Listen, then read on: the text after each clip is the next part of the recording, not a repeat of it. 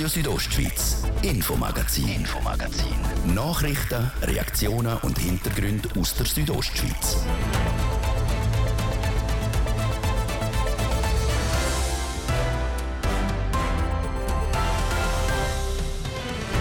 Landquart wählt am 3. März einen neuen Gemeindepräsident. Und da hat einer der Hut in den Ring geworfen, was vor zwölf Jahren schon mal probiert hat. Der Andreas Töni von der SP. Weil Landquart einen riesen Schuldenberg hat, haben wir vom SP-Kandidat wissen, was das Rezept ist für eine gesunde Gemeindefinanzen.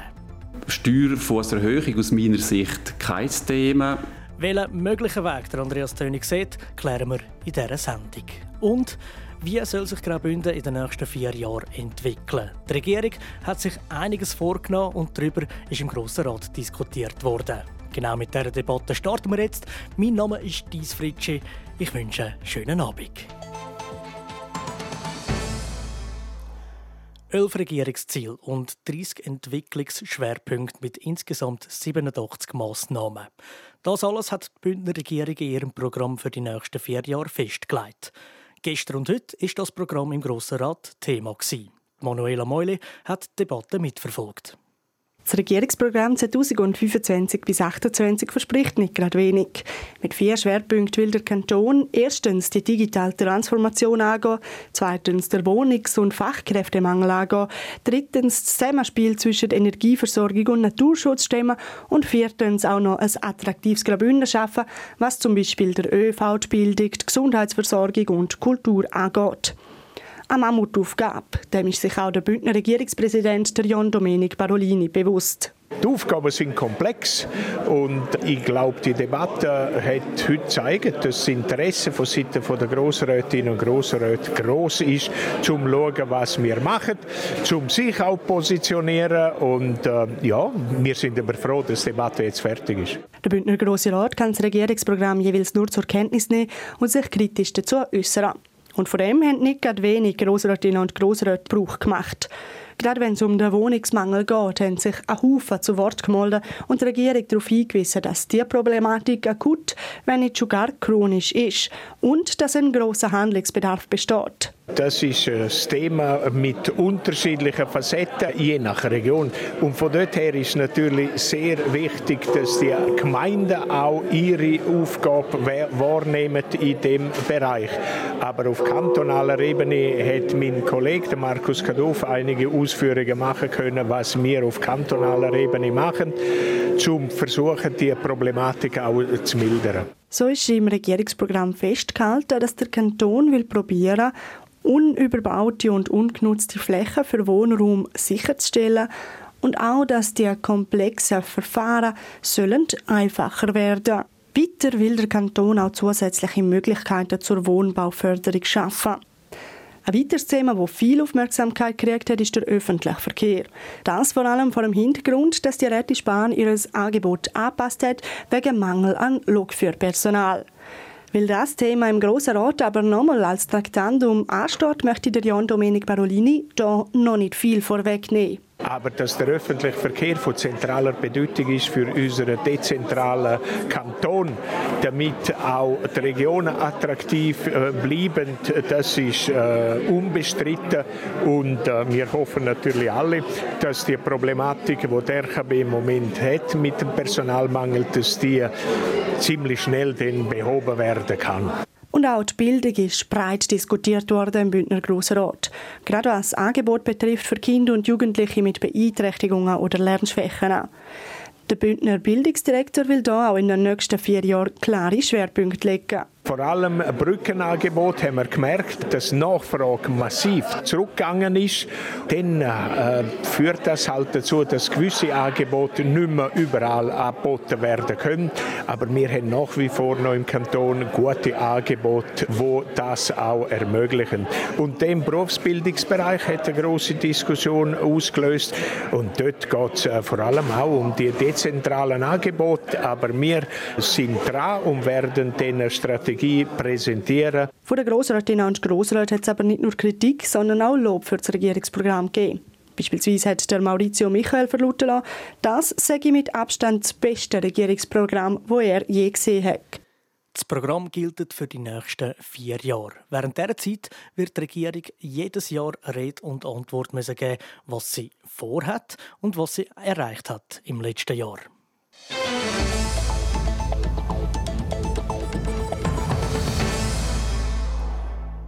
Am 3. März wählt Landquart neue Gemeindepräsident.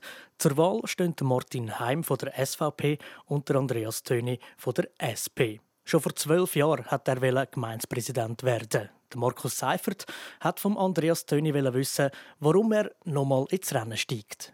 Gute Frage. Das habe ich mich auch gefragt, wo man mich angefragt hat vor einem halben Jahr, ob ich Interesse hätte, ähm, als Gemeindepräsident zu kandidieren.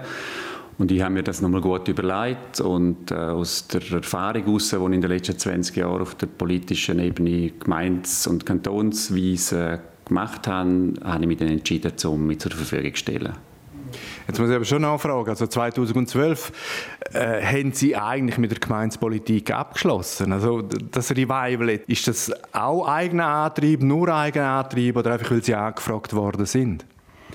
Es ist beides. Es ist ja dann eigentlich klar gewesen, wegen der Amtszeitbeschränkung, um nicht mehr in der Gemeinspolitik aktiv sein. Ich hatte verschiedene kantonale Mandate gehabt, und darum ist es wie für mich keine Option mehr gewesen, zurückzukehren. Und jetzt aber mit dieser Anfrage, um können das ähm, erfüllen, was ich eigentlich mal gerne wollen hätte, nämlich Gemeinde zu führen, hat das mit mir schon nochmal einen Denkprozess ausgelöst. Und ich bin jetzt zum Schluss gekommen, in dieser jetzt nicht ganz einfachen Ausgangslage, dann auch mich zur Verfügung zu stellen, weil ich halt mit meinem Erfahrungsschatz auch einen Beitrag kann leisten kann. Sie sagen nicht ganz eine einfache Lage. Was sind denn aus Ihrer Sicht die drängendsten Probleme von Langquart? Also was werden Sie als erstes anpacken, wenn Sie gewählt werden? Also aufgrund von der Situation jetzt im Budgetprozess in der letzten Gemeinsversammlung ist es so, dass in der Gemeinsverwaltung Fragezeichen bestehen, also von der Bevölkerung her, Dienstleistungsfreundlichkeit zum Beispiel und das wäre für mich sicher das Erste, was ich würde anpacken würde, weil ohne eine gute Verwaltung, die funktioniert und auch bei der Bevölkerung akzeptiert ist, kann man nicht wirklich eine Gemeinde führen. Natürlich gibt es auch lokale Fragen, wo, äh, wo anstehen, wo wichtig sind. Arbeitskräftemangel insgesamt ist ein Thema, dann die ganze demografische Entwicklung, Überalterung der Gesellschaft, beim Finanzhaushalt relativ eine grosse Schuldenlast. Also es gibt einige Fragen, die da abzuarbeiten sind.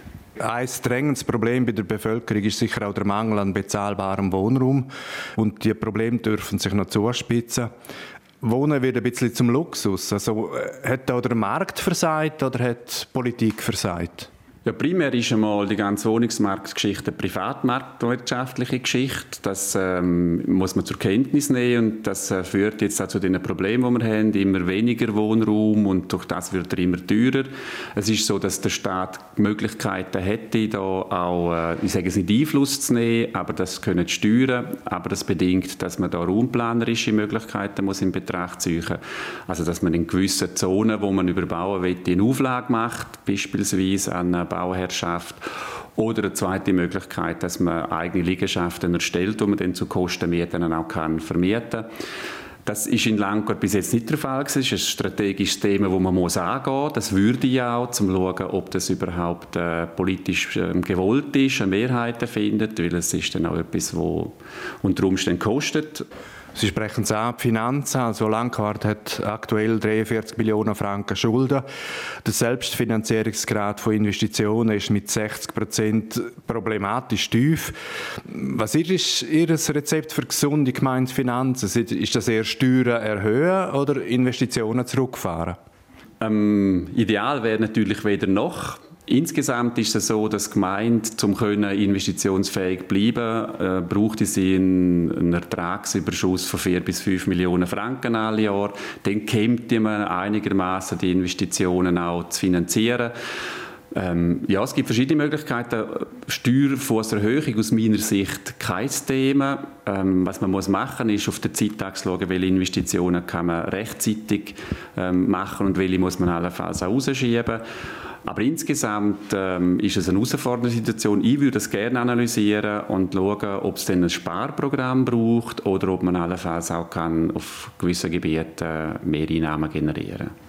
Laut einem von Ihrem Wahlvideo führen Sie als Leiter von der Dienststelle Gesellschaft in Chur nach dem Motto, man muss Menschen mögen. Das tut nicht, aber lange das. Also, weil in der Politik da wimmelt es von ideologischen Gräben, es gibt Parteiinteressen. Also ich meine, es ist eher ein Haifischbecken als ein Goldfischteich. Es gibt aus meiner Sicht zwei Ebenen von Führen. Das eine ist nach innen führen, also mit der Verwaltung, mit den Mitarbeitenden. Da ist tatsächlich die Wertehaltung eine Basis für ein gutes Funktionieren von einer Firma oder Unternehmung oder Verwaltung. Es gibt aber natürlich weitere Aspekte, wie Leistung einfordern, Verbindlichkeiten auch haben.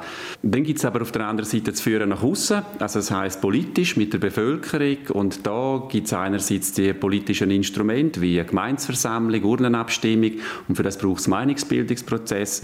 Und was ich feststellen ist, dass Leute eigentlich Lust hätten in der Gemeinde, sich näher an Politik zu begeben, auch können wollen mitreden. Aber die Gemeindeversammlung, wie sie jetzt aufgeleistet ist, ist nicht sehr motivierend. Und für mich ist es unklar, dass wenn ich Gemeindepräsident wäre, würde ich die Partizipation und die Mitsprache würde forcieren, schauen, dass wir Gefäße haben, dass das so etwas auch möglich ist. Wenn man die letzten langgewarteten Gemeindepräsidenten anschaut, also bisher sind ja alles Männer gewesen, ist es auffallend, dass viele Infrastrukturprojekte eigentlich äh, mit den Personen verknüpft sind. Also beispielsweise der Bau vom Forum im Ried mit dem Luzi Alemann, das Outlet Village mit dem Ernst Schnick und die Sanierung vom Bahnhofstrasse mit dem Sepp Föhn. Mit welchem Projekt soll Ihr Name einmal verknüpft sein, wenn Sie gewählt werden?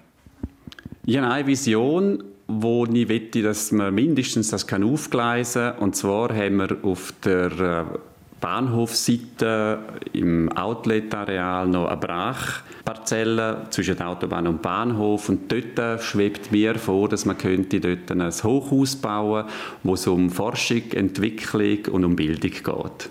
Am 3. März kommt es jetzt zur Kampfwahl gegen den SVP-Kandidat Martin Heim.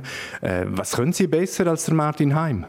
Ich kann besser Politik und ich kann besser Verwaltung, weil ich seit 20 Jahren in dem Metier tätig bin und sehr viel Erfahrung mitbringe aus den verschiedensten Mandaten als Verwaltungsrat der RHB, als Kirchenratspräsident, als Grossrat und Gemeindevorstand und ich bin durch das sehr breit vernetzt, was Türen öffnet für Gemeinde Langquart in Zukunft. So der Andreas Töni, wo will Gemeindepräsident von Landquart werden?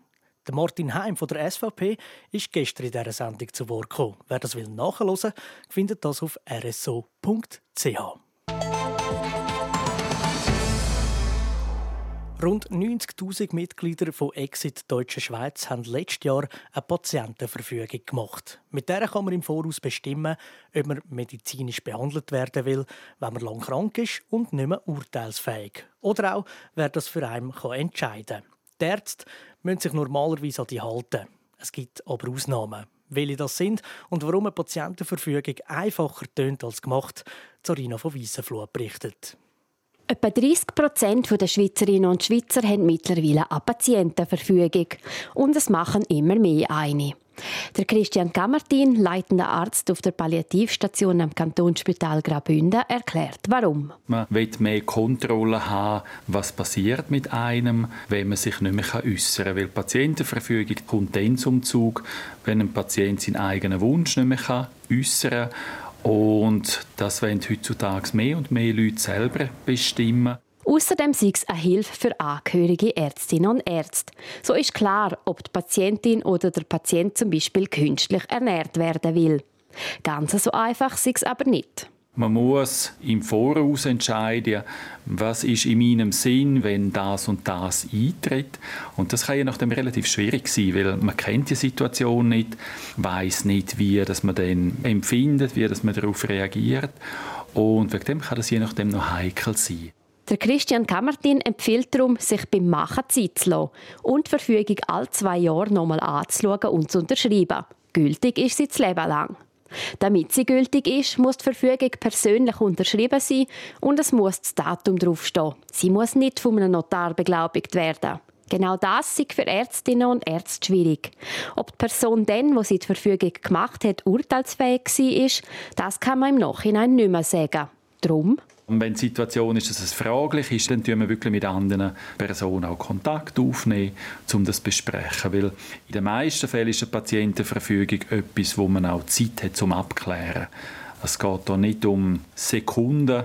Man hat wirklich Zeit, um die medizinische Situation anzuschauen, abklären und dann entscheiden, wie man weitermachen will. Die Ärztinnen und Ärzte müssen sich nicht immer an die Patientenverfügung halten.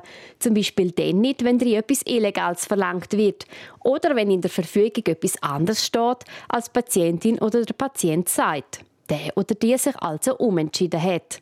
Aber auch wenn es um Leben und Tod geht. Wenn es wirklich um jede Sekunde geht, dann im Zweifelsfall fährt man einmal mit der Behandlung an.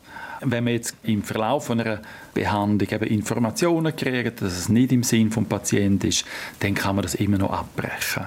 Aber es ist nicht so, dass man in der Notfallsituation zuerst suchen gibt es eine Verfügung und je nachdem man so auch Zeit verliert. Es ist wichtig, möglichst vielen Leuten im eigenen Umfeld zu sagen, dass man eine Patientenverfügung gemacht hat, sagt Christian Kamartin. So können wir sicher gehen, dass Ärztinnen und Ärzte davon erfahren und sich daran halten. Eine Patientenverfügung kann zum Beispiel beim Schweizerischen Roten Kreuz gemacht werden. Hinterlegen kann man sie unter anderem beim Hausarzt oder elektronisch beim Kantonsspital. Radio Südostschweiz, Infomagazin, Infomagazin. Nachrichten, Reaktionen und Hintergründe aus der Südostschweiz. Der Churer Künstler HR oder Hans-Rudi Giger ist bis weit über die Schweizer Grenzen aus bekannt gewesen. Er hat sogar bis auf Hollywood geschafft. Für den Film Alien hat der HR Giger 1980 einen Oscar für die visuellen Effekte bekommen. Jetzt kommt ein Buch über den Künstler raus, wo für einmal nicht seine gruseligen Werke in den Mittelpunkt stellt, sondern der Hans-Rudi Giger selber. Carina Melcher berichtet. Die Kunst vom HR Giger man an ein paar Orten in Chur, im Giger-Museum in Gruyère und in diversen Büchern vom und über den Künstler anschauen. Was es bis jetzt noch nicht gibt, ist ein tieferer Einblick in den Mensch hinter der Kunst. Der Churer Journalist und Autor Charlie Bieler hat zusammen mit seiner Frau, der Mia Bonzanigo, und dem Grafiker Walter Schmid eine Biografie über die Jugendjahre vom Künstler geschrieben. Die Mia Bonzanigo war selber eineinhalb Jahre mit dem Hans-Rudi Giger geheiratet. Und mehr als 20 Jahre lang war sie seine Assistentin. Der Aufhänger vom Buch war eine Aussage von ihm selber. Er hat mal einen Satz gesagt, wenn ich ein Werk sehe, das mich beeindruckt, möchte ich gerne wissen, was der Mensch dahinter ist. Und äh, da gehört natürlich eine Jugend dazu. Woher kommt er? Was ist sein Umfeld? Gewesen? Wie ist er aufgewachsen? Und das hat dann für uns Sinn gemacht, dass man da eben das beleuchtet. Weil dann hat man eine Vita können wirklich abschliessen etwas abrunden, weil man weiß, wann er gestorben ist und jetzt weiß man auch, wann er geboren ist und wie er ausgesehen hat, wo er geboren ist. Die wirkliche Idee, ein Buch zu machen, ist erst vor ein paar Jahren entstanden. Und das durch einen Zufall. In einem Haus, wo der HR Giger im 2000 der Mia Bonzanigo vermacht hat, ist quasi ein Schatz versteckt. Das haben Mia Bonzanigo und ihr Mann aber erst viel später gemerkt, wie der Charlie Bieler sagt. 16 Jahre nachdem wir äh, das Häuschen gekriegt haben vom Hans Rodi, hier oben auf Flimsfoppen, habe ich gedacht, jetzt muss ich doch einmal auf den Estrich raufgehen. Es hat nur so eine Klappe gehabt, wo man mit dem Stuhl hat können raufgehen, wenn man drauf gestanden ist auf dem Stuhl. Und habe natürlich erwartet, dass dort ein Haufen Gägel hat von jenen Müs und anderem Getier und ein Haufen Staub. Und weder nach habe ich gefunden, sondern ein Haufen Praline-Schachteln. In diesen Pralinenschachteln hat Charlie Bieler hunderte Fotos von Kindheit und Jugend vom Hans-Rudi Giger gefunden. Lang ist dann aber noch nichts gelaufen von wegen Buchschreiben. Zuerst mussten Charlie Bieler und Mia Bonzanigo noch rechtliche Sachen müssen klären. Ja, ich befürchtet, dass er ein Buch machen davor. Ich habe es auch eine gute Idee gefunden. Aber ich habe es ein bisschen von einer anderen Seite zuerst angeschaut und ein Befürchtungen gehabt, weil ich gewusst habe, dass da Copyrights und so Geschichten damit verbunden sind. Und ich gewusst, das muss ich dann irgendwann mal lösen, oder? Und dann habe ich so mit halbem Herz bin ich dann dabei gewesen. Nachdem das Rechtliche geklärt war, hat Charlie Bieler angefangen zu recherchieren. Für das hat er mit mehr als 40 Leuten geredet, die Hans-Rudi Giger kennt haben. Zusammen mit den Fotos ist so ein Haufen Material zusammengekommen. Viel zu viel eigentlich, wie der Charlie Bieler sagt. Ein guter Bekannter, ein Engländer, der auch schon ein Gigerbuch gemacht hat in London, hat gesagt, ja hallo, was machst du denn? Willst du ein Familienalbum machen? Weil ich habe 30 Seiten mit dem Vater, ich habe 30 Seiten mit der Schwester und 30 Seiten mit der Mutter. Da hat er gesagt, hey, du machst doch ein Buch über Hans Rodi, du musst streichen. Nachher hat er angefangen zu streichen. Jetzt sei das Buch nicht mehr langweilig und statt 300 nur noch 192 Seiten lang. 192 Seiten, nicht über den Oscar-Preisträger HR Giger, sondern ein persönliches Werk über die Kindheit und Jugend vom Churer Hans-Rudi Giger. Das Buch über den Hans-Rudi Giger das ist in den letzten Zügen und fast fertig. Rauskommen soll es am 3. Mai.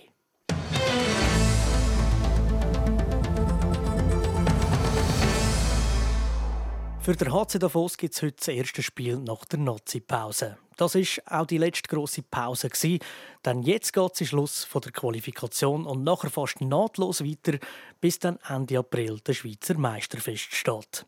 Heute geht es gegen den EV Zug, der Tabellendritte. Und als Tabellensiebte ist für den HC Davos klar, verlieren ist verboten, wie der Südostschweiz Sportredakteur Bernhard Gamenisch im Gespräch mit der Jasmin Schneider sagt.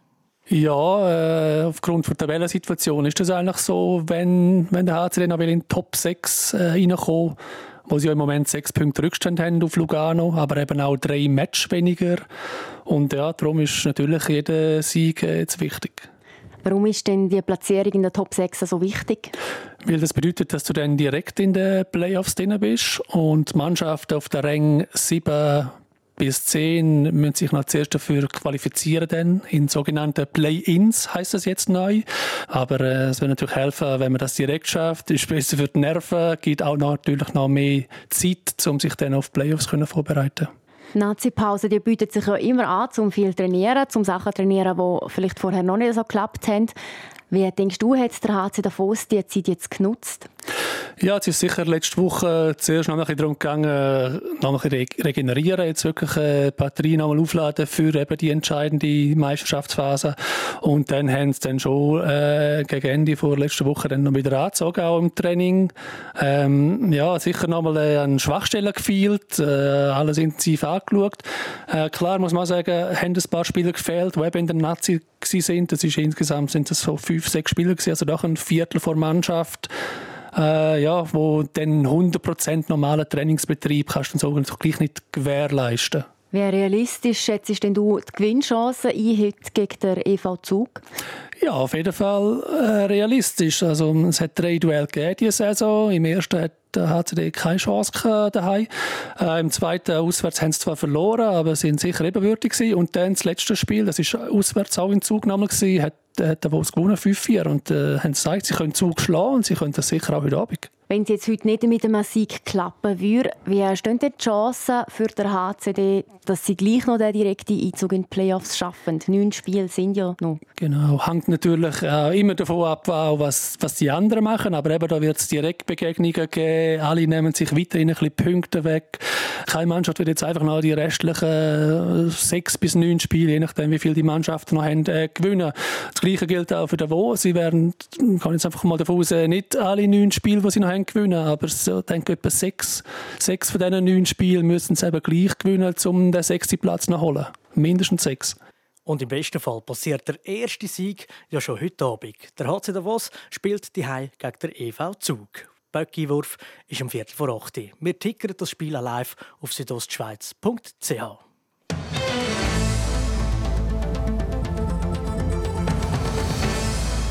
Das war es mit dem heutigen Infomagazin. Mir hat es riesen Spass gemacht. Und wer das Ganze nochmal nachhören will, kann das ganz einfach machen. Entweder auf rso.ch oder überall dort, wo es Podcasts gibt. Ich sage danke vielmals und wünsche allen zusammen einen gemütlichen Abend. Radio Südostschweiz, Infomagazin, Infomagazin.